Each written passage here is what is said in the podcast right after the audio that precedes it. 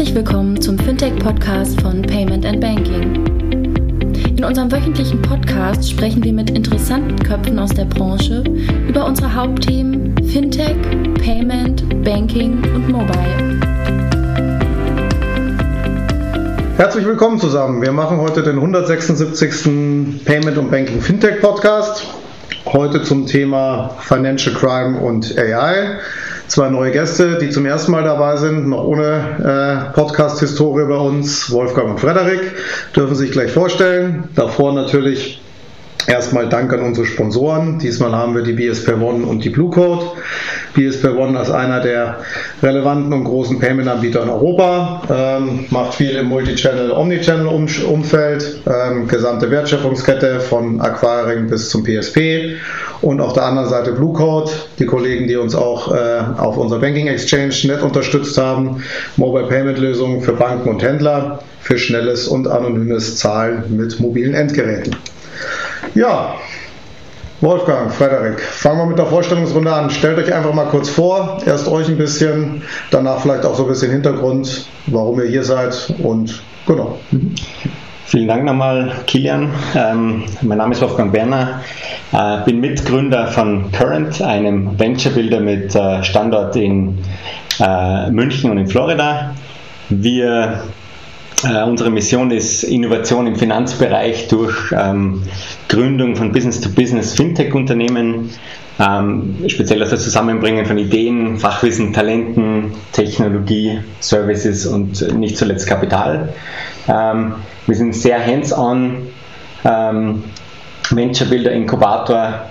Ähm, also ich bin jetzt, äh, ich bin auch hier als, äh, als Mitgründer von, äh, von Hawkeye, unserem äh, unserem Venture für, zur Bekämpfung von äh, Geldwäsche. Mein Background ist Payments. Ich äh, äh war einer der Mitgründer der Payon.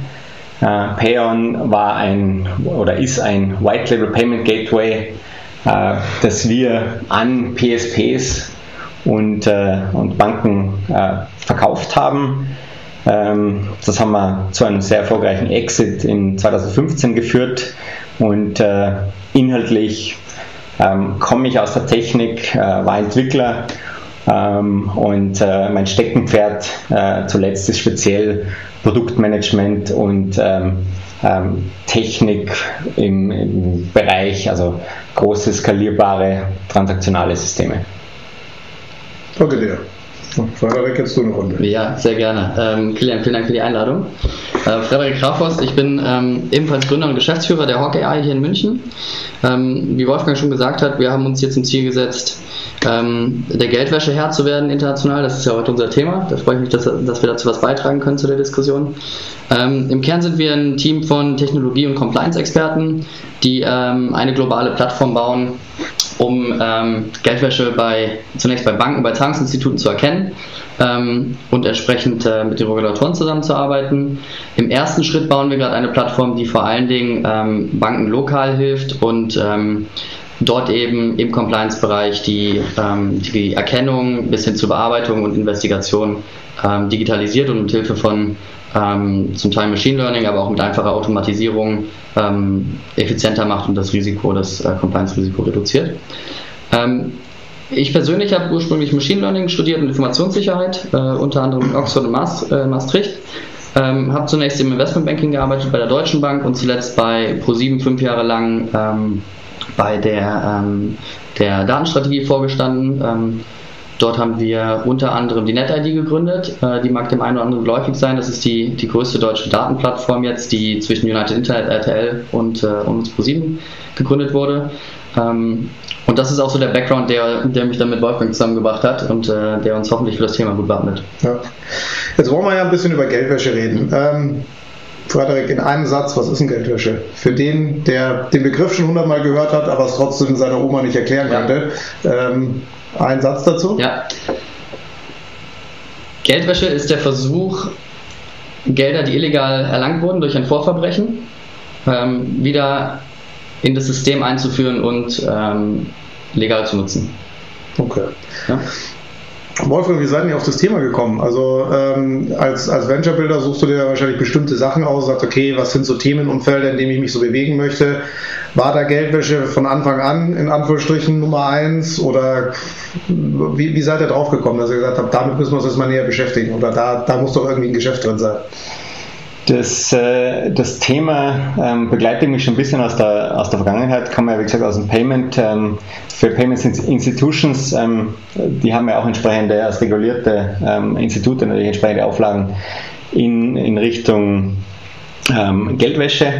Und äh, ja, so bin ich quasi reingeschlittert ähm, und äh, auf dem Wege haben wir uns das Thema immer tiefer angeschaut und speziell, wie wir jetzt, äh, ähm, wie wir begonnen haben, die ganzen Ideen zu validieren ähm, und mit Banken zu sprechen, auch mit Leuten zu sprechen, die das, äh, die das tagtäglich machen, ähm, wurde es jede, jeden Tag stärker, okay, da müssen wir was machen. Erstens mal ist es ein gesellschaftlich riesengroßes Problem und auf der anderen Seite ist es ähm, die die, die Art und Weise, wie wir, mit dem, wie wir mit dem Thema umgehen und versuchen, das Thema ähm, zu bekämpfen, ist äh, ja, ähm, definitiv äh, was, wo man sagen, da gibt es da gibt's sehr viel Luft nach oben und äh, das war der, dann für uns auch dann der, der ausschlaggebende Punkt. Ja. Erstens ist es ein Riesenproblem, B, ähm, okay, da, ist ein, äh, da gibt es da gibt's sehr viele Möglichkeiten. Wir müssen, den, wir müssen diesen, diesen Leuten, ähm, die da tagtäglich damit arbeiten, wir müssen denen helfen. Sie sind verloren. genau. genau. Vielleicht auch dazu, weil ähm, Wolfgang hatte mir ja damals von dem Problem erzählt und äh, mir auch erzählt, wie, wie die Industrie funktioniert.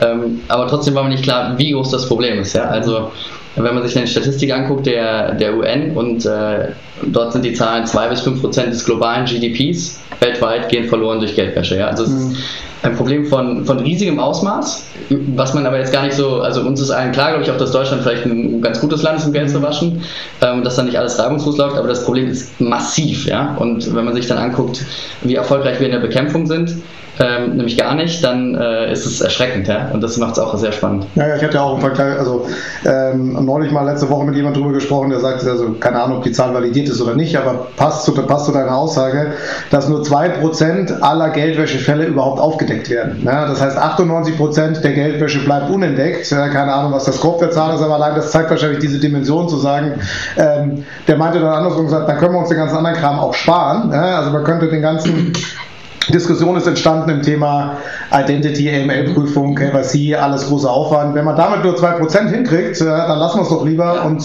machen für alle einfaches Geschäft und die, die sind dann mit am Schluss besser. Das kann es natürlich auch nicht sein, ja? aber das passt wahrscheinlich so ein bisschen zu ja. eurer Erfahrung, oder? Es gibt, es gibt noch eine bessere Zahl. 0,2% der Gelder werden äh, tatsächlich wieder sichergestellt. Also ja. Ähm, ob es 1% oder 2% sind, wir kriegen, aber 0,2% ist äh, die Erfolgsquote, ja. die sichern. Das ist irre. Und was ist denn der aus eurer Sicht, das, also damit auf das Problem zu kommen, wirklich das Problem, dass diese Quote so gering ist. Ja? Also wer macht denn da seinen Job nicht richtig und umgekehrt ist es auch derselbe, der danach wirklich ein Problem hat oder ist es ein anderer? Okay. Ähm, also erstmal ist es natürlich ein wahnsinnig komplexes Problem und es ja. ist jetzt einfach zu sagen, die Systeme sind nicht gut genug bei der Bank. Das ist sicherlich, also ich würde vorne anfangen. Ähm, das, das meiste, auf das wir gucken bei Geldwäsche, ist nicht ein bisschen Steuerhinterziehung, sondern das ist organisierte Kriminalität. Das mhm. ist äh, Menschenhandel, das ist äh, Schmuggel, das ist Terrorismusfinanzierung. So, die, da ist jetzt nicht ein Terrorist, der dem anderen Terrorist Geld überweist, mhm. sondern das geht durch mehrere Schichten, durch äh, Briefkastenfirmen. Das ist ein Riesennetzwerk. Und was wir gerade machen ist, wir haben lokal unsere Regulierung, ähm, die jetzt vielleicht auch nicht die, nicht die, die äh, praxisnaheste ist. Ähm, die gibt der Bank vor, dass sie irgendein System entwickeln muss für sich lokal, um auf einer Transaktion zu bewerten, ob das jetzt Geldwäsche ist oder nicht, und muss das auch für jede Transaktion machen. Das ist Millionen von Transaktionen, die die Bank screenen muss. So, und auf der ähm, solange die Bank und auch die Länder lokal versuchen, das Problem zu lösen, funktioniert es natürlich nicht. Weil du musst eine Kommunikation haben, du musst einen Austausch haben, du musst mhm. eine Plattform haben, über die du sprechen kannst. Weil die Gegenseite in Anführungsstrichen eben nicht lokal ist. Genau, genau. Ja, ganz genau. Ja. Ähm, und du musst auch jeglichen Zahlungsweg berücksichtigen. Also jetzt haben wir jetzt das Thema äh, Cryptocurrencies kommt auch auf, du mhm. schaffst immer mehr Wege, ähm, Waren zu trans äh, transferieren. Und die musst du natürlich alle berücksichtigen, weil wenn du nur auf deine, deine einzelnen Transaktionen guckst, äh, irgendwo geht es immer raus und wieder rein ins System. Ja. Äh, das musst du auch mit berücksichtigen. Ähm, und die Länder, also warum haben wir keine, ähm, keine G20 oder ähm, UN-Regularien? wir haben zwar die, ähm, die UN äh, gibt Vorgaben, aber die werden nicht zwingend umgesetzt. Und das Problem ist, dass natürlich ein extrem, also gerade sehr in die Autonomie des Landes ein. Ne? Das ist äh, Geld, ähm, das Geldsystem ist, äh, ist ähm, oberstes, ähm, oberstes Gut quasi der Länder. Und da lassen sie sich nicht reinpushen, das zu synchronisieren und äh, zu verbessern, transparent zu machen. Das ist ein Riesenproblem. Mhm. Ja. Und vielleicht noch ergänzend, äh, ergänzend dazu, dass das, dass das äh, ein bisschen eine problematische Geschichte ist, wie wir es momentan angehen. Ne? Also es gibt ja da, es gibt ja da Prozesse, Vorgaben, wie man, ähm, also wie man sich Sachen anschauen muss und wie man es dann einmeldet bei den, äh, bei den Behörden. Und jetzt ist auch wieder von den Sachen, die eingemeldet werden, wird nur, führt nur ein Prozent zu einer Strafverfolgung. Mhm. Das heißt, wir melden eigentlich Mist, mhm. äh, de facto. Ja. Mhm. Also ist das, das die Schlussfolgerung, wir melden Mist oder es macht keiner was? Das kommt noch dazu. das könnte ja auch die Konsequenz sein. Nein, das ist, halt, äh, das ist halt ein bisschen eine Konsequenz aus dem, aus dem ganzen System. Ja. Also wir tappen ein bisschen im Dunkeln. Das ist der, der Beweis dafür, dass wir im Dunkeln tappen. Ja. Mhm. Das ist ja nicht, weil... Ähm, weil die Leute da jetzt äh, jetzt irgendwie ähm, absichtlich was falsch machen oder, oder, oder nicht genau hinschauen. Ne? Mhm. Ähm, also die, die ganze, das, das ganze Korsett, ähm, das denen halt vorgegeben ist, halt führt, führt dazu, ja, dass die halt dann Dinge melden, ne, wo ja, in 99% der Fälle war es eh nichts. Ja? Mhm. Andersrum natürlich wieder, wenn man, wenn man auf die ursprüngliche Zahl, die der, die der Frederik genannt hat, ja, wenn wir jetzt 1% insgesamt aufdecken, ja, geht halt ein Haufen, ein Haufen Zeugs durch, dass das unentdeckt bleibt. Mhm. Ja. Das heißt, auch der, der Umkehrschluss, das was wir dann erwischen, ja, mhm. ähm, sind entweder Glückstreffer mhm. oder die, die, die das ähm, äh, System noch nicht wissen, wie sie es, äh, wie sie es navigieren müssen. ja. Genau. Die platt gesagt zu blöd sind dafür. Ne? Aber äh, du, du sprichst auch einen richtigen Punkt an, weil du sagst, er wird vielleicht gar nicht bearbeitet. Also ich glaube, Deutschland ist auch so ein Paradebeispiel. Hier wurde ja die, ähm, die Beauftragung auf den Zoll übertragen 2017. Mhm. Ähm, da gibt es wahnsinnige Probleme, weil du kannst nicht einfach, also es ist ein sehr speziell, spezialisiertes Gebiet, einfach auf eine andere Behörde übertragen, die mit, mhm. sich mit dem System nicht besonders gut auskennt. Da liegen vermeintlich 30.000 bis 40.000 unbearbeitete Fälle. Mhm. Ähm, und eigentlich willst du schnell agieren. Also gerade wenn gewaschene Gelder durch dein System gehen, die willst du einfrieren, du willst reagieren ähm, und das ist auch wahnsinnig frustrierend für die Bank, äh, die in der Vergangenheit wenigstens einen Ansprechpartner, wenn auch per Telefon, dann beim äh, bei Landeskriminalamt hat oder beim BKA. Ähm, die müssen jetzt, äh, die gehen jetzt über eine internationale Stelle, die geschaffen wurde, die geht wiederum zum Zoll ähm, und da kommt einfach kein Feedback. So, jetzt meldest du und willst schon was dagegen tun mhm. ähm, und kriegst einfach kein Feedback und es passiert nichts. Und das ist natürlich auch super frustrierend. Mhm. Also, das ist sicherlich auch noch ein ja. Problem. Jetzt habt ihr gesagt, es gibt da ein Problem. Mein, also, mein Problem mit der Geldwäsche ist ja immer so: ja, die gibt es da, ne, aber die, die Frage, und vor allem als, aus, aus einer Business-Sicht oder aus, aus der Gründung eines Startups heraus, für wen ist das denn wirklich ein Problem? Ne? Also du hast ja vorher gemeint, so ja, die Banken müssen da was monitoren, mhm. irgendwas monitoren kriegen sie schon hin und wenn man sagt, okay, dann haben sie halt ihre Schuldigkeit getan, die werden ja nicht dafür incentiviert, dass sie Geldwäsche finden. Mhm. Ne? Sie werden wahrscheinlich bestraft, wenn sie nicht irgendwie monitoren. Ob sie jetzt gut monitoren ja. oder nicht gut monitoren, wäre jetzt mal meine Annahme, interessiert am Schluss keinen. Ne? Deswegen ist die Frage, wenn man so in einer klassischen Startup-Welt denkt, im Sinne von, hier gibt es ein Problem, das löse ich und sofort hat einer was davon, ja. wer hat denn was davon? Ja. Ja. ich meine, äh, gibt es mehrere, ähm, mehrere Teile äh, der Antwort. Auf der einen Seite natürlich ähm, das generiert ja momentan auch einen Haufen, einen Haufen Kosten. Ne? Hm. Also, das Monitoring hast, meinst du? Genau, das Monitoring. Monitoring und Anmelden und ähm, so weiter. Ne? Und äh, also da gehen wir in, in, der EU jetzt 50 Milliarden im Moment aus für, äh, für Geldwäschebekämpfung mit einem, jetzt auch wenn man da einen ROI-Gedanken ranbringt, ja, also was geben wir jetzt quasi für das ganze Ding aus und was finden wir eigentlich dafür? Ja? Ähm, ist, es eigentlich, ist es eigentlich fast Verschwendung von Steuergeld? Ja? Ja. Äh, weiß nicht, ob ich das sagen darf. Äh, ähm, ja. und, und natürlich, ja, da muss man natürlich was finden, ähm, das, äh, dass das, für was wir Geld ausgeben, effizienter genutzt wird, ähm, dass ich weniger Zeit brauche, speziell für die Fälle, die sowieso nichts äh, generieren. Mhm. Ähm, das heißt, es ist eine, eine, Kosten, ähm, äh, eine Kostenoptimierungsthematik ähm, und das ist natürlich ein, ein primäres Interesse für die, äh, für die Bank an der Stelle ja? oder mhm. für ein reguliertes, reguliertes, ähm, für einen regulierten Zahlungsdienstleister. Das ist eine Motivation. Natürlich auf der anderen Seite alles richtig machen. Klar, das, das müssen sie, also zu, mhm. zu deinem Punkt, ja, also da, da, da, führt kein Weg dran vorbei, also da, da, da können wir alles drehen und wenden, äh, was wir wollen. Ja. Ähm, und auf der anderen Seite ist halt natürlich dann der, ähm, der, der, der gesellschaftliche Nutzen natürlich und, jetzt, äh, und äh, fangen, wir, fangen wir vielleicht noch eins tiefer an, Reputational Risk für die Bank, mhm. also tut sich ja jetzt einiges im Moment. Ja. Danske also, Bank. Genau, ja. Das, äh, also da, da ist es mehr als nur ein Kostenproblem. Ja. Ähm, mhm. Natürlich Strafen und was weiß ich was und ja. personelle Konsequenzen, aber das ist ja auch ein Reputational Risk, dass die, dass die damit eingehen. Ja. Ähm, und äh, und, und äh, das ist natürlich auch ein Nutzen, den man, den man bedienen kann mit ähm, besseren Mitteln der der Aufdeckung. Ja, also die Bank hat ganz klar den Painpoint, dass sie, oder den Schmerzpunkt, dass sie, dass die horrenden Strafen drohen und dass sie immer wahrscheinlicher werden, weil einfach mehr ähm, Aufmerksamkeit auf dem Thema liegt. Mhm. Ähm, bis letztes Jahr waren es 320 Milliarden an internationalen Strafen, die verhängt wurden für Compliance-Vergehen. Mhm. Also für Geldwäsche, Geldwäsche-related. Genau, äh, KYC, Geldwäsche, all, all diese Themen. Mhm. Ähm, und jetzt kannst du sagen, als Bank, wie, wie du gerade angedeutet hast, ähm, gut, aber da ist ja keiner hinterher beim Zoll in Deutschland, mhm. also warum soll ich mir die Mühe machen? Ähm, das passiert halt im Nachgang. Ne? Also dann, du hast ja ständig das Risiko, dass du nicht richtig gemacht hast, du hast den Prozess nicht richtig befolgt. So und jetzt kann auch in 2020 noch jemand kommen und sagen, jetzt habe ich mir den Fall angeguckt. Und da ist jetzt was. Ne? Und so war es ja auch bei Danske Bank. Ja. Ähm, das wird natürlich dann rückwirkend angeguckt. Und das hat mittlerweile persönliche Konsequenzen. Das war früher anders. Mhm. Ähm, du bist als Compliance Officer persönlich in der Haftung. Mhm. Ähm, das war vielleicht früher schon so, aber äh, jetzt mittlerweile Danske Bank CEO zurückgetreten. Also du hast persönliche Schicksale, die daran hängen. Ich glaube, das macht es greifbarer für die, für die Bank auch noch. Und die Bank kann, ähm, also das ist, glaube ich, die, die, Risikoseite. Und auf der anderen Seite, wenn du fragst, warum hat die Bank einen Painpoint, wenn doch alle Banken den Painpoint haben, du hast die Challengers angesprochen, die sind halt viel besser technologisch aufgestellt. Mhm. Und ähm, auf der, auf der Operation-Seite sind die viel effizienter. So, und jetzt musst du dir als Bank überlegen, natürlich, klar, du musst vorne mit dem Kunden einiges viel besser machen, mhm. einiges besser machen.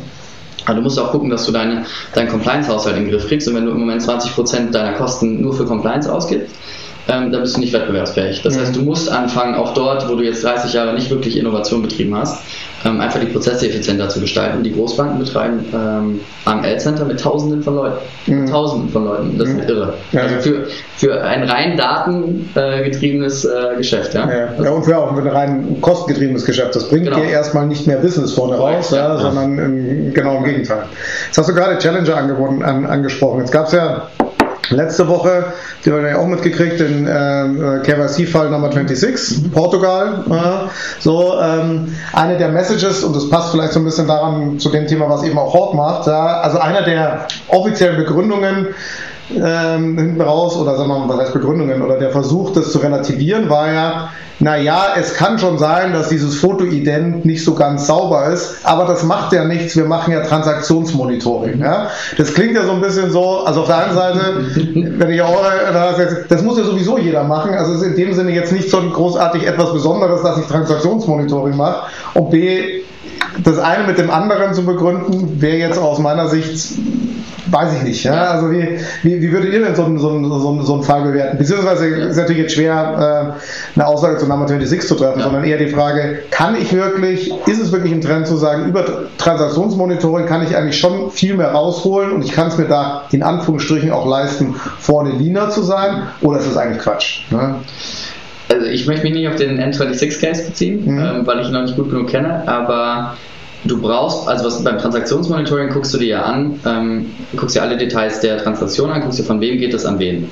So, wenn jetzt das von wem nicht zwingend richtig ist, weil jemand eine falsche Angabe gemacht ja. hat, dann ist dein ganzes Transaktionsmonitoring hin. Ja, also weil die eine Seite ja. Genau, also das heißt, äh, jetzt weißt du immer noch, ob das potenziell an Terrorist gegangen ist, aber das, dann, also das reicht nicht. Ähm, du musst auch wissen, von wem es kommt, um das anständig betreiben zu können.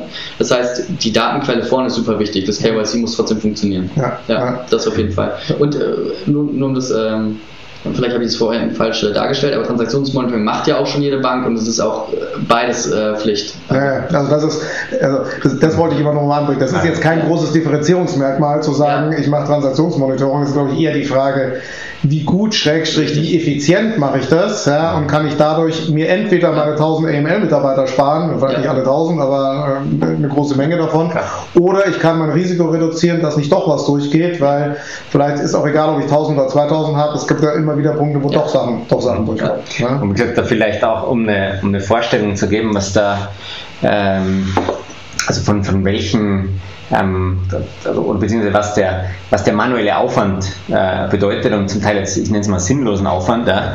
Ähm, also die, es steht immer mal wieder ähm, die Zahl 95% False Positives im Raum. Ja? Ja. Ähm, äh, manche sagen es ein bisschen höher, manche sagen es ein bisschen niedriger. Ähm, bei allem, was wir jetzt mit, mit, mit Banken gesprochen haben, ja? also was jetzt die genaue Zahl ist, ähm, ja, sei dahingestellt, aber es ist mit Sicherheit in der Größenordnung. Ja? Und wir sehen, wir sehen das halt tagtäglich. Ja? Und, und da komme ich auf meinen Anfangspunkt zurück, ja, da muss man doch was machen. Ja? ja. Weil die die armen Jungs müssen sich das gleiche Ding einfach wieder anschauen, wieder, wieder bestätigen, das ist nichts. Ja. Mhm. Ähm, und natürlich, also das, das erhöht ja sogar das Risiko, also nicht nur, dass es viel mehr Aufwand und Leute kostet, ja, das erhöht ja auch noch das Risiko, wenn ich äh, jetzt stupide einfach jetzt ähm, mhm. die ganzen False Positives durchklicke und dann kommt dann doch irgendwas. Ja. Mhm. Ähm, schaue mir es aber dann nicht mehr richtig an, weil ich schon ähm, komplett, äh, komplett abgeschalten habe ja. und äh, und habe mir jetzt lauter False Positives angeschaut. Ne? Also, vielleicht um ein Beispiel zu bringen, da hast du eine Liste, deine Sanktions Sanktionsliste, das mal die OFAC-Liste sein aus den USA, die, die, du checken musst. Und da steht jetzt der Name, äh, Kilian ist jetzt nicht so häufig, aber sagen wir den Namen Wolfgang drauf. und da steht jetzt wirklich nur Wolfgang, ohne weitere Informationen. Und jetzt äh, ist in den meisten Systemen das Problem, dass jetzt checkt der Wolfgang gegen deine Millionen von Kunden. Ja jeder von denen schlägt an, ja? ja? Und da wird nicht weiter plausibilisiert in den aktuellen Systemen. Ist es jetzt, ähm, wo wohnt der Wolfgang? Ähm, reicht es, dass ich jetzt Wolfgang, äh, Wolfgang ist das gleich Wolfgang Werner oder brauche ich eigentlich nur Wolfgang Wolfgang? Also in, in, die, in die Logik und 95% ist halt echt eine hohe Zahl von Sachen, die du durchklickst, die irrelevant sind. Ja. Das ist schon hart. Ja, ja. ja. ich meine, man kennt es ja, ja selber, ja, da kommen wir vielleicht so ein bisschen danach auch auf eure Lösung, was ihr, was ihr da anders macht oder eben anderen, anderen Ansatz habt. Also ich sehe es selber selbst bei Challenger-Banken, also auch da Beispiel, unser eigenes Konto von Payment Banking ist bei Holvi durchaus eine Challenger-Bank, mhm. ja, also durchaus jemand, der sagt, ich bin da ein bisschen moderner. Ja.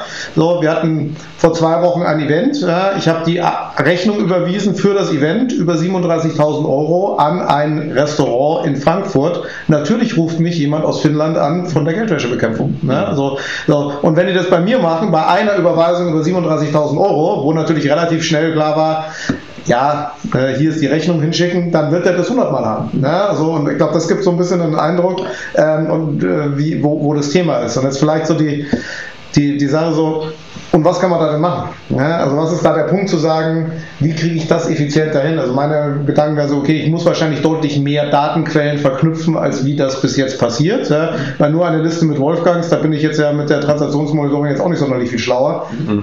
Was ist so das Geheimnis oder wo sagst du, wo kommt es da ran? Ähm, bevor du die Datenquellen verknüpfst, kannst du schon äh, lokal ansetzen bei, bei der Bank mit den Daten, die vorhanden sind. Ähm, du kannst zum einen, gibt es mittlerweile viel bessere Methoden, ähm, du musst zwei Sachen können, wenn du äh, Transaktionsmonitoring betreibst. Du musst ähm, Parteien übereinander bringen, auf eine geschickte Art und Weise und idealerweise nicht nur über den, die Prüfung, ist Wolfgang jetzt in dem anderen Namen äh, enthalten. Das klingt jetzt nicht besonders komplex, ist es ehrlicherweise auch nicht, aber die Systeme sind zum Teil halt vor 30, 40 Jahren entstanden und es ist keine Innovation betrieben worden. Ja? Und du musst einfach nur Methoden anwenden, ähm, die, die wir schon lange erprobt haben in anderen Industrien. Das heißt, du musst dieses gute Matching hinbekommen und ein Kontextverständnis haben von der Persona, dass mhm. du auch eben ähm, Orte gegeneinander prüfen kannst ähm, oder wenn es äh, Corporate End äh, oder wenn es äh, legal juristische Personen sind, ähm, den, den Geschäftszweck zum Beispiel miteinander bringen mit der Tätigkeit. Also das musst du hinkriegen. Ähm, und du musst Muster erkennen in den Daten. Das mhm. ist für den Geldwäscheteil. Mhm. Ähm, und in der Mustererkennung sind wir halt schon extrem weit, Stichwort mhm. Machine Learning. Mhm. Und da werden relativ starre Regeln angewandt. Ähm, und da kannst du extrem viel Effizienz reinbringen, um die 95% runterzubringen. Mhm. Auf ein Level, dass du einfach weniger Irrelevantes siehst. Das ist der erste Punkt, dann hast du schon mal weniger Arbeit. Und wenn du dann in die Investigation guckst, ähm, das habe ich Wolfgang erst gar nicht geglaubt, wir haben nur mit Banken gesprochen, Also es ist wirklich. Also, Inzwischen schon, oder? Also, also als wir angefangen haben, dachte ich, okay, das ist einfach ein Data Play und wir können hier coole Algorithmen anwenden und dadurch einen Mehrwert generieren. Ja. So, 20 Banken später haben wir auch festgestellt, dass das klassische Digitalisierungsthema, die Daten überhaupt erstmal digital machen und die Strecke ja. abzubilden, total relevant ist. Also wir zeigen denen dann unseren unser, ähm, unser Interface und das ist letztendlich ein Case Manager, wo du deinen, ähm, deinen Fall bearbeiten kannst und auch mhm. intern deine, äh, deine notwendigen Schritte abbilden kannst. Und das ist für uns eigentlich initial ein Mittel zum Zweck gewesen, damit wir den Fall bearbeiten können und die Daten visualisieren können. Ähm, die Banken fanden das total geil, weil sie alles in einem Tool hatten. Weil ja. heute nutzen sie vier, fünf, sechs, sieben verschiedene Tools, müssen ins Core-Banking-System, um, um das Ganze zu überwachen. Ähm, so diese Strecke hinten raus, wo du dann in die Investigation gehst. Das heißt, der Mitarbeiter hat jetzt äh, einen Alert gefunden und jetzt ist ähm, die Firma Wolfgang Berner GmbH ähm, eine Partei, die ich nicht kenne, mhm. mit der habe ich kein KYC gemacht, das ist die Gegenpartei. So, und jetzt gehe ich hin, jetzt mache ich Google-Suche, gucke mir die Webseite an, ja, also wenn meine, meine Regeln angeschlagen sind. Und das passiert zum Teil halt echt manuell, ja. Und dann drucken die ihre Google-Suche aus und gehen damit zum Scanner und scannen die ein, um mhm. sie dann digital ins System zu haben. Und wir, stellen die Frage, ähm, okay, warum, warum, warum scannen Sie die dann wieder? Ja, ich brauche jetzt PDF. Mhm. Okay, verstanden. Ähm, das heißt, Sie brauchen auch den Printout. Ne, den Printout brauche ich nicht. Also das ist, also das war dann das ist aber ein rein, reines Prozessthema, ja? Komplett, komplett. Und ähm, da kannst du auch extrem viel Mehrwert schaffen. Und wenn du dann, da sind wir dann bei dem Punkt, wenn du bei der Plattform bist, dass du in deinem Tool die gesamte Bearbeitungsstrecke abbildest und beobachten kannst, mhm. dann hast du auch den perfekten Audit Trail. Mhm. Weil Compliance muss das komplett dokumentieren und ein, zwei Mal im Jahr kommt dann ein Prüfer und sagt, was habt ihr eigentlich gemacht? Mhm. Und dann sind alle aufgeschreckt, produzieren ganz viel Papier und versuchen das wieder aufzubereiten, einen Kontext herzustellen, der damals relevant war. Ähm, und das ist super viel Arbeit. Du kannst es eigentlich aus dem System ziehen. Da steht drin, warum du welche Entscheidung getroffen hast, was du dir angeguckt hast, wie du es bewertet hast. Mhm. Und das ist auch so eine Art von Effizienz, die du reinbringen kannst. Und dann hast du die Daten natürlich auch direkt digital für die nächste Bearbeitung. Ja. Das heißt, die erste Stufe war gar nicht ein großes, äh, großes Datenthema, sondern es ist wirklich ein Digitalisierungsthema, weil natürlich auch Banken auf Systeme oder Prozesse gestoßen sind. Das heißt, halt Machine Learning hin oder her, die krieg, das kriegen wir noch gar nicht rein dort, ja, sondern eigentlich muss, ist für die schon ein Mehrwert, den bestehenden, vielleicht auch gar nicht so guten Prozess einfach mal mal transparent zu machen und danach, danach darauf auszusetzen. Ja. Ne? Ich würde sagen, es ist 50-50. Also ja. diesen Research hinten zu automatisieren und vorne sind die Daten schon da, weil es hier Transaktionsdaten mhm. meistens sind und die KYC-Daten zum guten Teil ähm, digital vorherrschen, aber diese Strecke ist halt nach hinten total zerstückelt mhm. und da, da kann man auch extrem viel machen. Und, und auch, ein, auch ein Ansatzpunkt, äh, den wir verfolgen, ist äh, bessere Usability und auch ein einfaches Beispiel eigentlich. Ja ähm, jetzt äh, bleiben wir bei diesem, bei diesem Name-Matching. Äh, jetzt gibt es einen neuen, einen, äh, einen neuen Namen auf der Sanktionsliste. Das passiert ja jetzt ständig, ja. Wenn, man, wenn man sieht, was die USA ständig jetzt, also wie oft die jetzt quasi die Sanktionslisten updaten. Ja.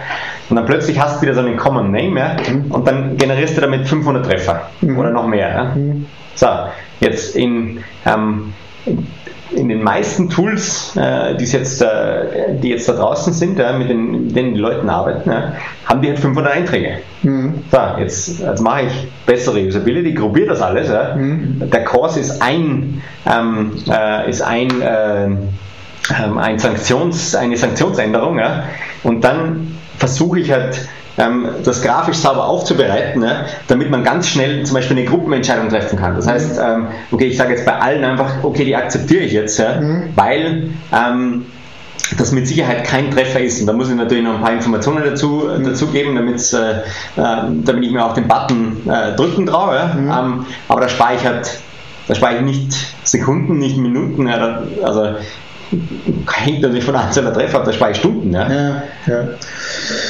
Ja. Jetzt mal weg von der einigen, also von der, von der Prozessoptimierung, was ich auch glaube, dass das bei, bei, äh, bei Banken und glaube nicht nur beim Geldwäscheteil ist. Ich glaube, das Thema Prozessoptimierung und Digitalisierung kannst du bei Banken jeden Geschäftsprozess vermutlich anschauen. Du findest überall, findest überall was.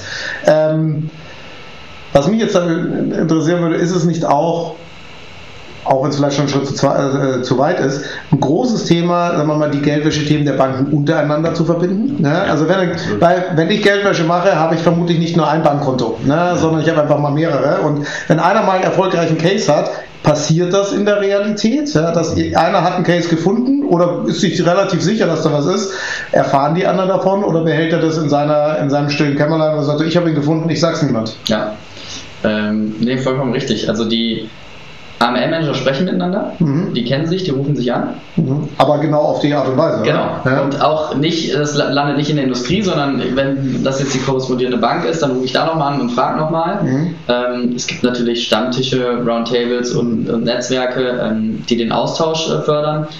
Aber das ist ja letztendlich aus der digitalen Sicht verloren, äh, die. Information. Ja. Ähm, und das ist auch das, was wir uns dann angeguckt haben. Also du, du hilfst der Bank natürlich, hatten wir gesagt, wenn du das lokal verbesserst. Aber um dem Problem Herr zu werden, brauchst du die Plattform, über die du die Muster austauschen kannst, über die du auch anfängst, ähm, gewisse Listen an, an Übeltätern zu tauschen. Ähm, und das muss unbedingt passieren. Ja? Und das ist jetzt vielleicht nicht unser Ziel für nächstes Jahr, Mhm. aber in, in zwei, drei Jahren muss diese Plattform stehen, in der die Zusammenarbeit zunächst zwischen den Banken, aber auch später mit den Regulat äh, Regulatoren und den, äh, den, ähm, ähm, den FIUs, also den Mhm. Financial Intelligence Units, der, die dann tatsächlich den, den Fällen hinterhergehen. Die Zusammenarbeit muss ja auch funktionieren. Mhm. Und da haben alle nur ein Interesse daran, dass du das auf eine Plattform bringst. Ist ja interessant, im Prinzip ist es ja so eine Art Schufa. Ne? So nur in einem anderen Geschäftsmodell. Bei der Schufa war, hatten die, waren die Banken ja auch motiviert, Ja. zu sagen, wir arbeiten jetzt mal zusammen, äh, jeder meldet seine Daten ein und jeder nimmt Daten raus. Da haben sie anscheinend ein, eher ein Geschäftsmodell gesehen, als wie bei Geldwäsche war es nicht so. Oder, ähm, oder ist der verhinkt der Vergleich? Naja, also hatten, hat keiner bis jetzt äh, so richtig am Schirm gehabt, ja, aber jetzt natürlich mit dem, mit dem Druck, Strafen und so weiter, also kommt es jetzt auch, also da, da gibt es jetzt, schon- jetzt schon Initiativen in die Richtung, noch alles recht zaghaft, ja. ähm, die, die FCA in, in UK will ich da mal als positives Beispiel erwähnen, ähm, aber das ist halt höchste, höchste Zeit, also und jetzt, und jetzt ein, ähm, ein Beispiel dazu, ähm, warum, warum wir das unbedingt machen müssen. Ne? Äh, ein, ein, ein ganz berühmter ähm, äh, Geldwäschefall ist der, der, der Russian Laundromat, hat das geheißen. Ne? Das war ein Scheme, das, ähm, das ist gelaufen, weiß nicht, 2 2013 bis 2016 oder irgend sowas. Ja? Da wurden 20 Milliarden gewaschen und ähm, da waren 5000 Kurz, wenn du sagst 20 Milliarden gewaschen, heißt es 20 Milliarden rein oder raus? Oder ist da beides im Prinzip? 20 Ja. Milliarden rein, die dann. Rein raus natürlich mit ein bisschen äh, Abschlägen, da geht natürlich ein bisschen was verloren, aber das ist ja, das ist ja in dem Fall egal. Bei, bei quasi Illegal Money, ja, da, dann nehme ich das in Kauf, wenn es am Ende dann sauber ist, ja, dann, das kostet halt ein bisschen Geld. Das, da waren 5140 Firmen beteiligt. Ähm, viele davon waren einfach Shell Companies, die, die halt für die, für die Geldwäsche da erzeugt wurden. Über 96 Länder mit 732 Banken, über die das Geld geschleust worden ist. Ja. Ähm, und ja, und jetzt, und jetzt äh, wenn du jetzt mal überlegst, du versuchst jetzt diesen Case aufzudecken, indem du jeweils immer nur auf die eine Bank in einem Land äh, schaust. Ja? Ähm, also das ist halt solche Dinge, die, die, die, die, find, die werden halt zufällig gefunden, ne? aber ähm, ja, da, da gibt es jetzt kein systematisches äh, Vorgehen ne? und deswegen ist es halt höchste Zeit. Ja? Und wie gesagt, da, da stehen jetzt zum Glück die, ähm, die Zeichen ein bisschen auf Zusammenarbeit. Ähm, also speziell vorher kurz äh, die FCA erwähnt. Ja? Ich glaube, die sind also ein bisschen Vorreiter in dem Bereich. Ähm, wir waren auch mal bei der, bei der FCA im, äh, im Mai auf einem äh, Tech Sprint, haben die das genannt. Ja? Also da waren wirklich die, die, ganze, die ganze Industrie zusammen. Ja? Also wirklich Firmen im AML-Bereich ähm, haben gemeinsam an, ähm, und zwar wirklich also auch Konkurrenzfirmen in dem Fall, ja, haben gemeinsam an, an so ähm, Netzwerk-Geldwäsche-Problemen ähm, gearbeitet. Da waren ähm, Regulatoren von rund um der Welt waren da und da ging es genau um diese Thematik. Also erstens mal, wie findet man denn, wie findet man denn die Netzwerke und wie können wir besser zusammenarbeiten. Ne? Also bis das dann wirklich in Regelwerk ähm, gebaut ist und dann exekutiert, hoffentlich auch mal bei uns in, in, in Deutschland dann. Ja. Das wird noch eine Zeit lang dauern, aber ähm, äh, ich glaube, die Zeichen stehen, stehen gut, dass sich in die Richtung was tut, damit man jetzt quasi auch eine Chancengleichheit hat. Ja. Weil momentan ist natürlich die Geldwäsche eine, ähm, eine ziemlich sichere Sache. Ja. Und es ist ja auch ein, das ist ja quasi Money Laundering as a Service. Ja. Ich weiß nicht, ob es im Darknet genauso verkauft wird, aber im Endeffekt ist es so. Ja. Ähm, da, keine Ahnung, ich wasche dir Geld für einen, irgendeinen Ja, ja. Abschlag, ja? kriegst halt 90% kriegst halt raus, passt das? Ja? Ja, ja, ja.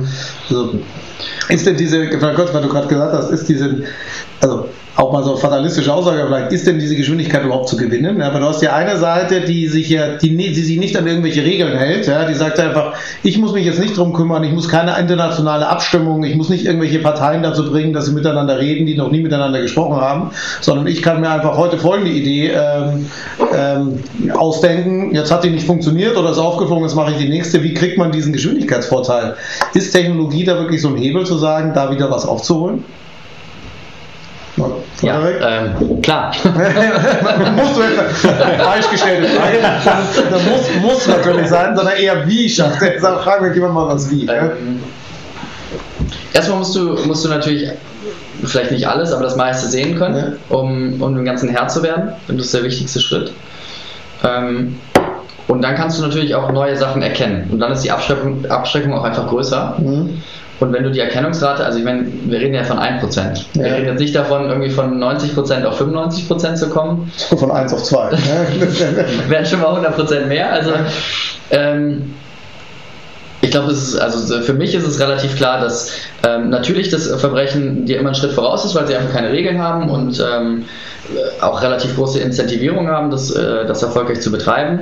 Ähm, aber wir sind so weit weg davon, einen anständigen Schritt dagegen zu machen, dass es sich auf jeden Fall lohnt, das zu tun und das auch einen langfristigen Effekt haben wird, der nicht direkt wieder verpufft, wenn dann das Netzwerk quasi aufholt. Also mhm. davon bin ich fest von überzeugt. Ähm, und das Wie ist eben, dass du die Informationspunkte zusammenbringen musst, dass du die Informationen austauschen musst zwischen den einzelnen Spielern. Ähm, und dass du dich nicht darauf verlassen darfst, dass Menschen die Informationen für dich prüfen. Mhm. Weil dann das, also jetzt für Venture spreche, aber das skaliert halt nicht. Ja. Ähm, da, da, musst du, da musst du auf die Systeme ver dich verlassen können. Ne? Ja. Mhm. Und die, äh, vielleicht, sorry, das ja, noch als, als Zusatz. Ähm, und die Systeme helfen dir auch, ähm, dann neue Muster zu erkennen. Ja? Also du musst ja nicht, das ist ja, die, das, ist ja das Schöne daran, wenn du das System einmal ähm, anständig, äh, anständig laufen hast und alle Informationen bekommst, dann verlässt, verlässt du dich nicht nur darauf, dass du bekannte Systeme hart reingibst, sondern die Idee ist ja, dass es ähm, äh, dass das System oder die Modelle dann auch Anomalien und neue Muster erkennen mhm. und dir die quasi dann vorlegen und dich darüber berichten. Und das, das hilft natürlich bei innovativen Spielern, also bei innovativen Verbrechen. Mhm.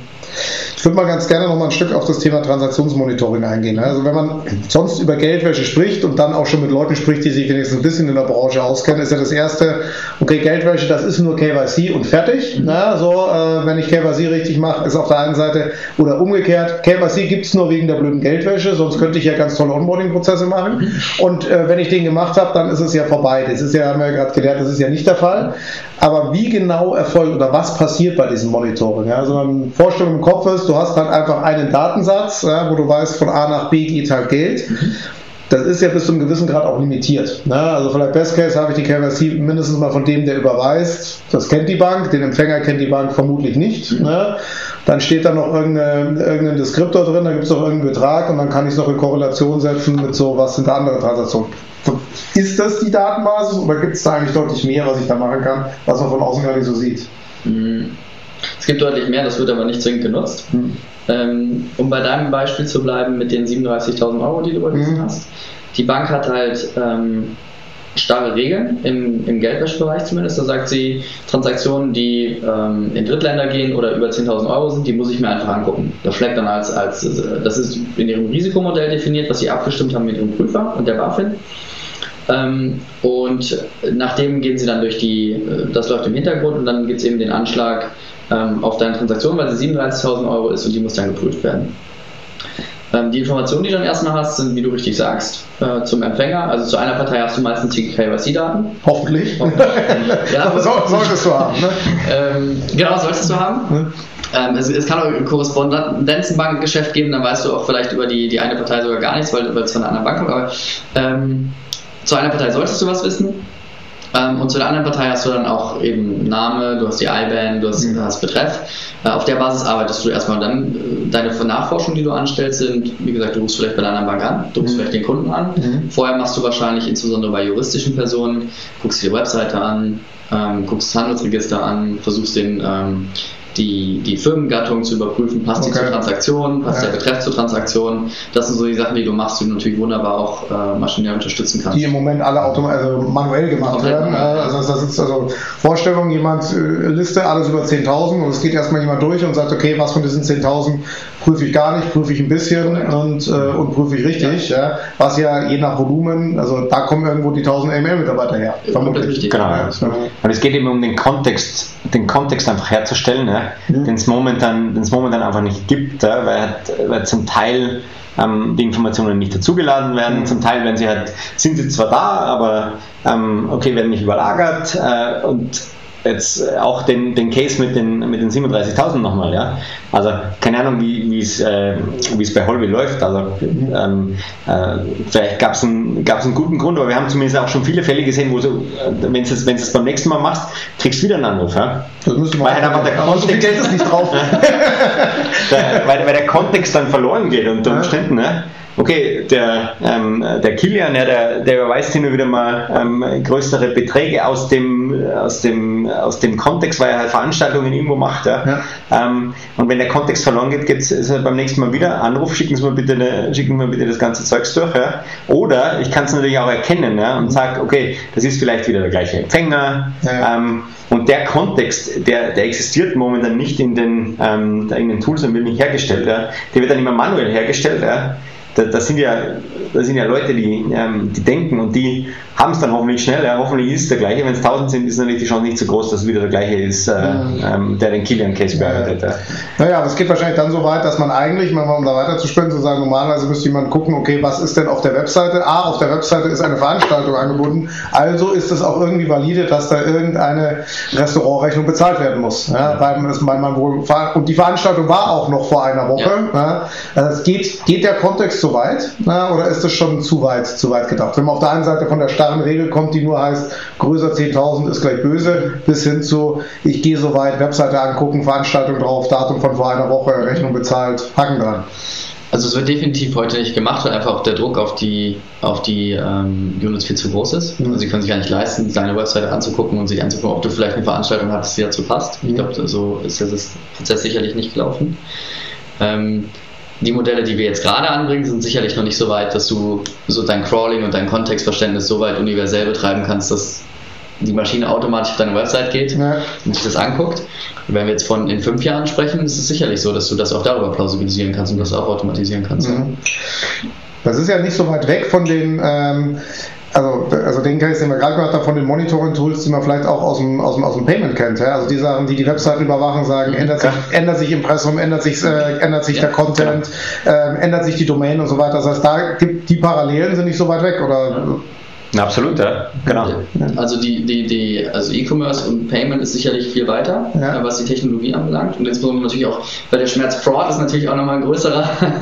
es, kommt vielleicht eine Strafe. Ja, da ist, der, da ist der Business Case halt viel näher. Ja, Ja, da kann genau. jeder Händler selber ausrechnen, was ihm das Ja. eben kostet. Beim anderen kommt vielleicht wann auch immer mal eine Strafe. Ja, Mhm. aber das hängt sehr nah zusammen. Also Fraud und ähm, Compliance oder äh, Geldwäscheüberprüfung, das ist sehr, die sind sehr verwandt. Ja. Ja, ja. Das.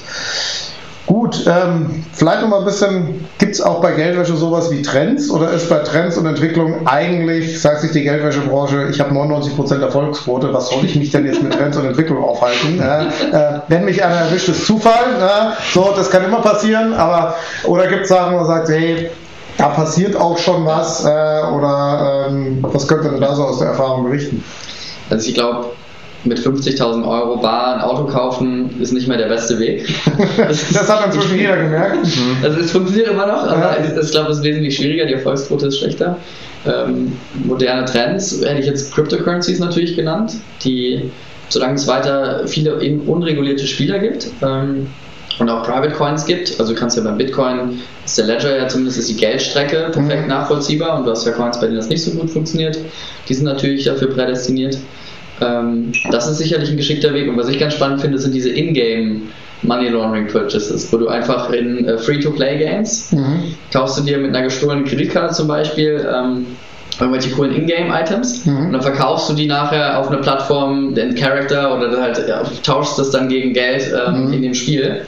Ähm, beziehungsweise über Ebay dann natürlich und im Spieltausch das dann Also aus. Character mit seinen entsprechenden Levels oder was auch immer der hat. Genau. Ne? Und das geht dann über Ebay und dann hast du halt dann in dem Moment ist der, der Link, der Link komplett weg. Ja. Genau. Ja, das finde ich einen ganz interessanten Trend. Ja. Und vielleicht auch noch ein, ein anderer Trend ist natürlich äh, was man definitiv auch schon oft gehört hat jetzt. Ja. Also die stellen ja auch Data Scientists ein. Mhm. Ähm, das heißt, die andere Seite bewaffnet sich natürlich mit ähnlichen äh, Know-how Know und, und, Tools, ja. um, um, um, versuchen natürlich dem, dem, äh, der Prävention einen Schritt voraus zu sein. Ja. Mhm. Äh, hat man vorher eh schon. Ja, und die haben natürlich den, ähm, die haben natürlich den Vorteil, dass sie natürlich äh, weniger auf Regeln schauen müssen, beziehungsweise da natürlich versuchen, vordenken, ja, wie, könnten, wie könnte denn die andere Seite versuchen, äh, ähm, uns zu finden. Ja. Das heißt eigentlich da, da eigentlich versuchen, versuchen da immer nochmal also dieses klassische ein Schritt, ein Schritt voraus ja, und, ähm, und natürlich ja den Vorteil zu haben. Und wahrscheinlich auch ein ähnliches Thema, was ihr bei den Banken angesprochen habt, ist auch da werden wahrscheinlich, wird wahrscheinlich Money Laundering immer digitaler. Also genau, was du gesagt hast, vermutlich werden keine Autos mehr gekauft, weil da hat irgendeiner ja das Auto in Anführungsstrichen an der Backe, äh, sehr viel besser digitale Güter zu kaufen. Ja. Das ist, ähm, bringt uns ja zum Thema, was du gerade schon mal angesprochen hast, äh, die bösen Cryptocurrencies. Das hast du nicht gesagt. das habe ich gesagt. Ja. Du hast nur Cryptocurrencies gesagt, ich habe böse davor gesagt. Ja. Ist das, also die Frage, die ich mir selber ernsthaft stelle, ist das nicht eigentlich, also ist das wirklich so ein Brandbeschleuniger für die Geldwäsche oder ist es eigentlich nicht deutlich besser als wie vorher, wo alles mit Cash gelaufen ist, weil ich kann es wenigstens, die Nachvollziehbarkeit von Cash-Zahlungen, 50.000 Euro hier und da, ist ja am Schluss digital nicht machbar. Ne? Also äh, wer jetzt wem den Koffer gegeben hat, wenn es keiner sagt, sagt es ja. keiner. Ja? Mhm. Das ist ja bei Cryptocurrencies ja anders. Ja? Also falls ich den wirklich an einer Stelle mal identifiziert habe, falls mir das gelungen ist, mhm. kann ich ja den Weg ganz gut nachvollziehen. Würde ja für mich die Schlussfolgerung lassen, so schlecht sind die Dinger gar nicht. Ja? Ist die richtig oder so einfach gedacht?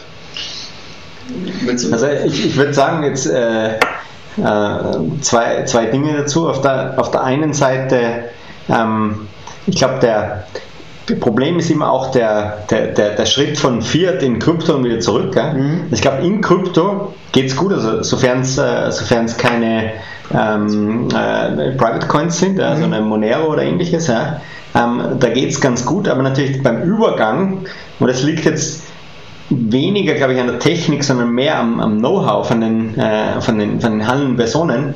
Du kriegst einen ganz guten Bruch hin. Ja? Mhm. So quasi, jetzt geht es in, die, in die Kryptowelt und dann kommst du aus der Kryptowelt zurück. Ja? Mhm. Das ist allein schon eine Barriere für, ähm, für die Jungs bei der Bank, ja? weil die auch nicht genau wissen, also was ist denn da das, dieses, dieses Craken da ja? ja. Und, und, so weiter. Ja. Ähm, ja, und ähm, und äh, ja, wie gesagt, der andere Ding wäre, ich meine, das haben wir jetzt, hatte ich jetzt eh schon erwähnt, äh, das war die, äh, das war die Geschichte mit Private Coins, also wenn du halt ähm, ähm, versuchst halt, also du fangst mal an mit, äh, du fangst mal an mit, mit Ether und dann gehst du aber in Monero mhm. und dann wieder irgendwo in, in, irgendwas anderes rein, ja. Ähm, also wenn, wenn du ähm, äh, damit kannst du den, kannst du den Bruch erzeugen. Ja? Mhm. Das ist klassisch im, im, im, im, ähm, im, Geld, in der Geldwäsche läuft das quasi unter Layering. Ja? Mhm. Also heißt, ich versuche natürlich in, in diversesten, ähm, diversesten Transaktionen, ich verteile alles, äh, schick's, äh, schick's fünfmal um die Welt, ja, dreimal in, in Krypto, jetzt neu, ja, mhm. ähm, und dann am besten noch über irgendwelche Private Coins und am Ende weiß keiner mehr, wo ähm, es her, herkam und, äh, und hoffentlich sieht es dann am Ende gut aus. Das ist, ja. Die, das, ist ja das Prinzip. Ja. Ja. Also vielleicht im Vergleich zur Bargeld, das mhm. nochmal, ähm, Bargeld ist super teuer, für, auch für in, im Rahmen der Geldwäsche. Es kostet extrem viel, Bargeld zu storen, das zu transportieren. Dann geht es kostet 20% des Betrags, wenn du es irgendwie über Ländergrenzen hinweg schiebst, da geht mhm. super viel Geld verloren, das ist sehr ineffizient. Aber auch, wie du sagst, perfekt, ja. Also, mhm. weil es überhaupt nicht äh, traceable ist. Die, die Tiefe der Kryptowährung ist ja noch relativ niedrig. Mhm. Und du, ich glaube, das waren jetzt eine Milliarde, die bis dieses Jahr ähm, an mit illegalen Geldern assoziierten Beträgen durch, durch Krypto gegangen sind dieses Jahr. Mhm das ist ja nichts verglichen mit den 100 Milliarden, die vermeintlich in Deutschland jedes Jahr gewaschen werden. Mhm.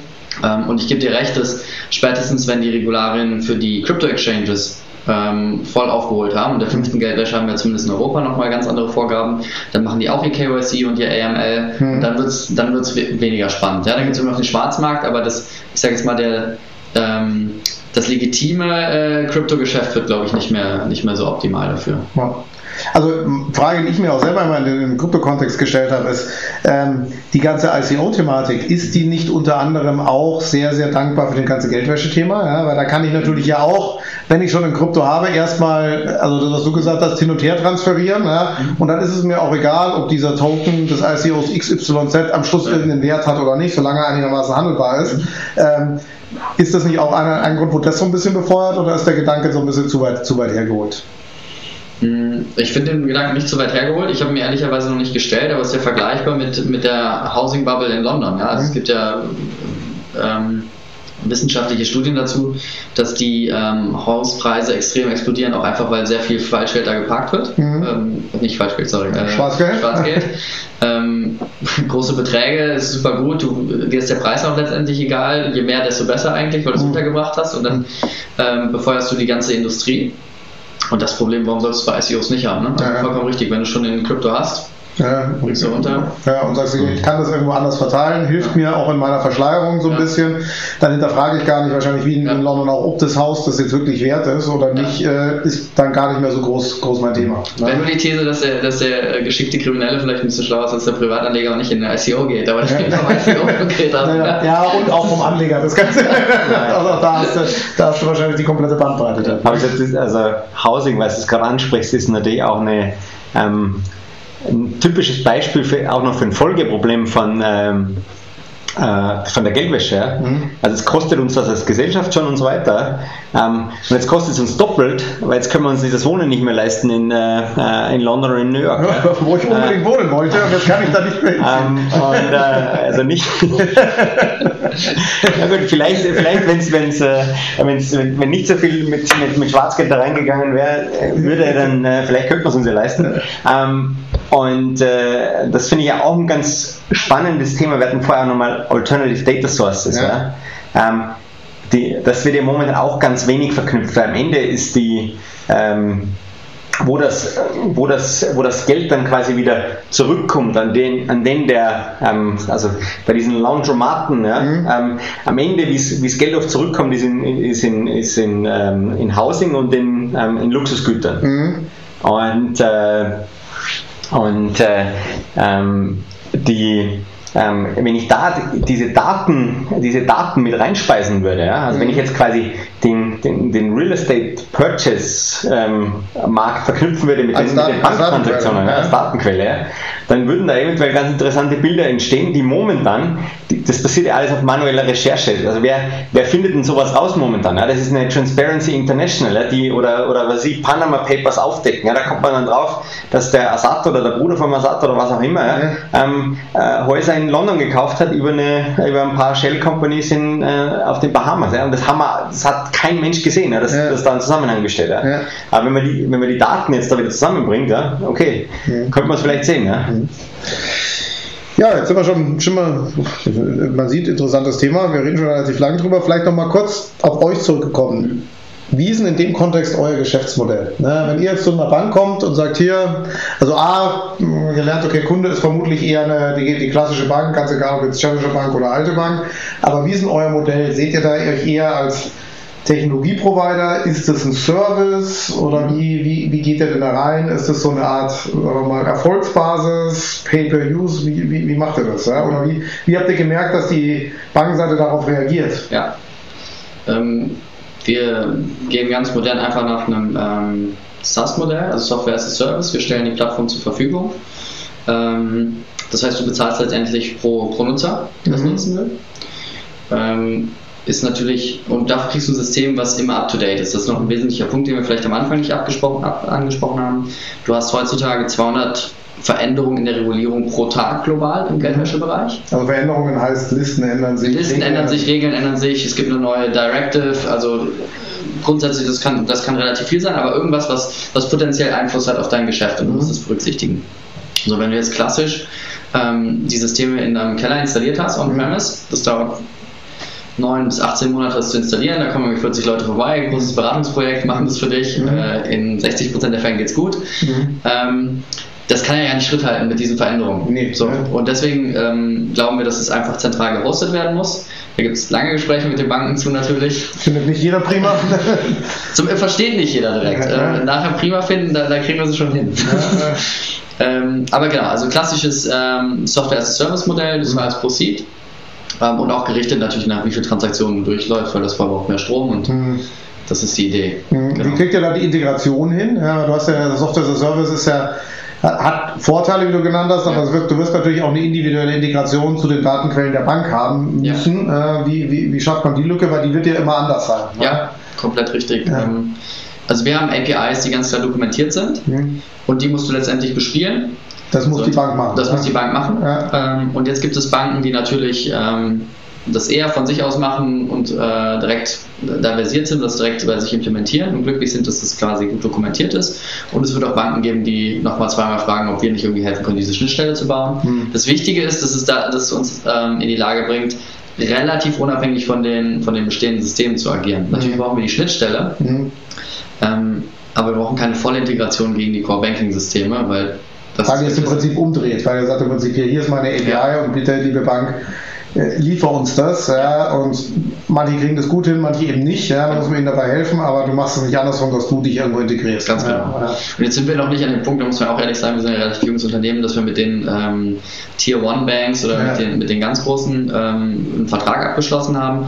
Aber da sind wir sicherlich auch bereit, nochmal ein bisschen mehr Hand zu halten, Mhm. ähm, um das Ganze Und denen zu helfen, dass Genau. sie da, äh, Ja. weil, weil auch nur da sie natürlich die volle, die volle äh, Leistungsfähigkeit des Systems auf die Reihe kriegen, weil wenn sie die Daten nicht reinkriegen, dann kann man auch nicht. Komplett. Und am Anfang schreckt sie ein bisschen ab, dass sie ähm, vielleicht das selbstständig dann diese Schnittstelle bespielen. Mhm. Ähm, kommen aber relativ schnell zu dem Punkt zu verstehen, dass wenn du die, deine Regeln und dieses ganze Setup selber in der Hand hast und ähm, organisieren kannst in dem Tool und es darauf angelegt ist, dass du dich selbst bedienst Mhm. quasi und dein Tool managst, äh, dass es ein Riesenvorteil ist gegenüber, ich muss beim Händler anrufen, Mhm. der rechnet mir wieder irgendwie 100 Tagessätze ab, weil da kommt jetzt jemand und stellt mir das quasi ein. Ja. Ähm, das ist natürlich viel Vorteil. plus die Geschwindigkeit, Ja, die du genau. noch dazu hast. Ja. Ja. Ja.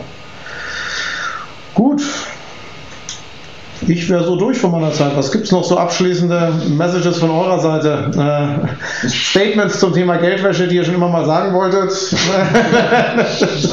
oder, oder auch noch mal eine interessante Geschichte zum Schluss. Also ich glaube, man könnte wahrscheinlich allein über die eine oder andere, äh, sagen wir mal, das eine oder andere Geldwäschekonstrukt wahrscheinlich einen ganzen Podcast machen, äh, wie das jetzt mit dem Häusermarkt gelaufen ist. Äh, und warum jemand für diese schiefen Bruchboden in London wirklich so viel Geld gezahlt hat. ich habe es nie verstanden. Du bist schon mal kein London. London schon, aber ich bezweifle die Bauweise der Engländer. Ne? Ähm, ist natürlich eine unvorbereitete Frage, aber wa- was ich ganz spannend fand, ist das äh, vielleicht ganz, ganz gut für den Privathaushalt. Also scheinbar ist ähm, KitchenAid Hm? als, als Schlagwort für Geldwäsche extrem relevant, haben wir gelernt. Dass, dass extrem viel äh, Fraud und Geldwäsche betrieben wird bei, bei eBay Kleinanzeigen mit KitchenAid. Okay. Weil das einfach große, große Tick, relativ große Tickets sind für eBay Kleinanzeigen. Mhm. Ähm, und Ist ja praktisch schon dieses Luxus, dieses Luxusthema. Genau. Ja? Ja? Ähm, und da gibt es wohl auch relativ viel Fraud, dass damit dann ähm, entweder du kriegst eine, eine illegal erworbene oder du kriegst die halt gar nicht und hast das Geld Mhm. überwiesen. Mhm. Ähm, ja, dachte ich für den Privathaushalt. Nicht gut für den Brand. Mal gucken, ob einer zuhört. davon. Äh, vielleicht noch eine, eine spannende Story fällt mir gerade noch ein. Ähm, wieder kurz auf, äh, auf London, London Housing Market. Ähm, da, ähm, da haben ein paar Jungs eine, eine Analyse gemacht ähm, über, den, über den Energieverbrauch Mhm. über, die, über die ganzen Haushalte verteilt über London. Mhm. Äh, und äh, die, also A sieht man, dass äh, überall geht der Energieverbrauch hoch, ja, klar, wir haben mehr Devices, bla bla bla, ähm, aber in, ähm, in der City geht sie nach unten und da jetzt auch nochmal punktuell war das ganz guter, ähm, ganz guter, ganz gute Indication und Correlation auch zu potenzieller Geldwäsche, weil die potenziellen Geldwäsche gar nicht da sind in der Wohnung. Ja? Also da kommt einfach nie wer. Ja?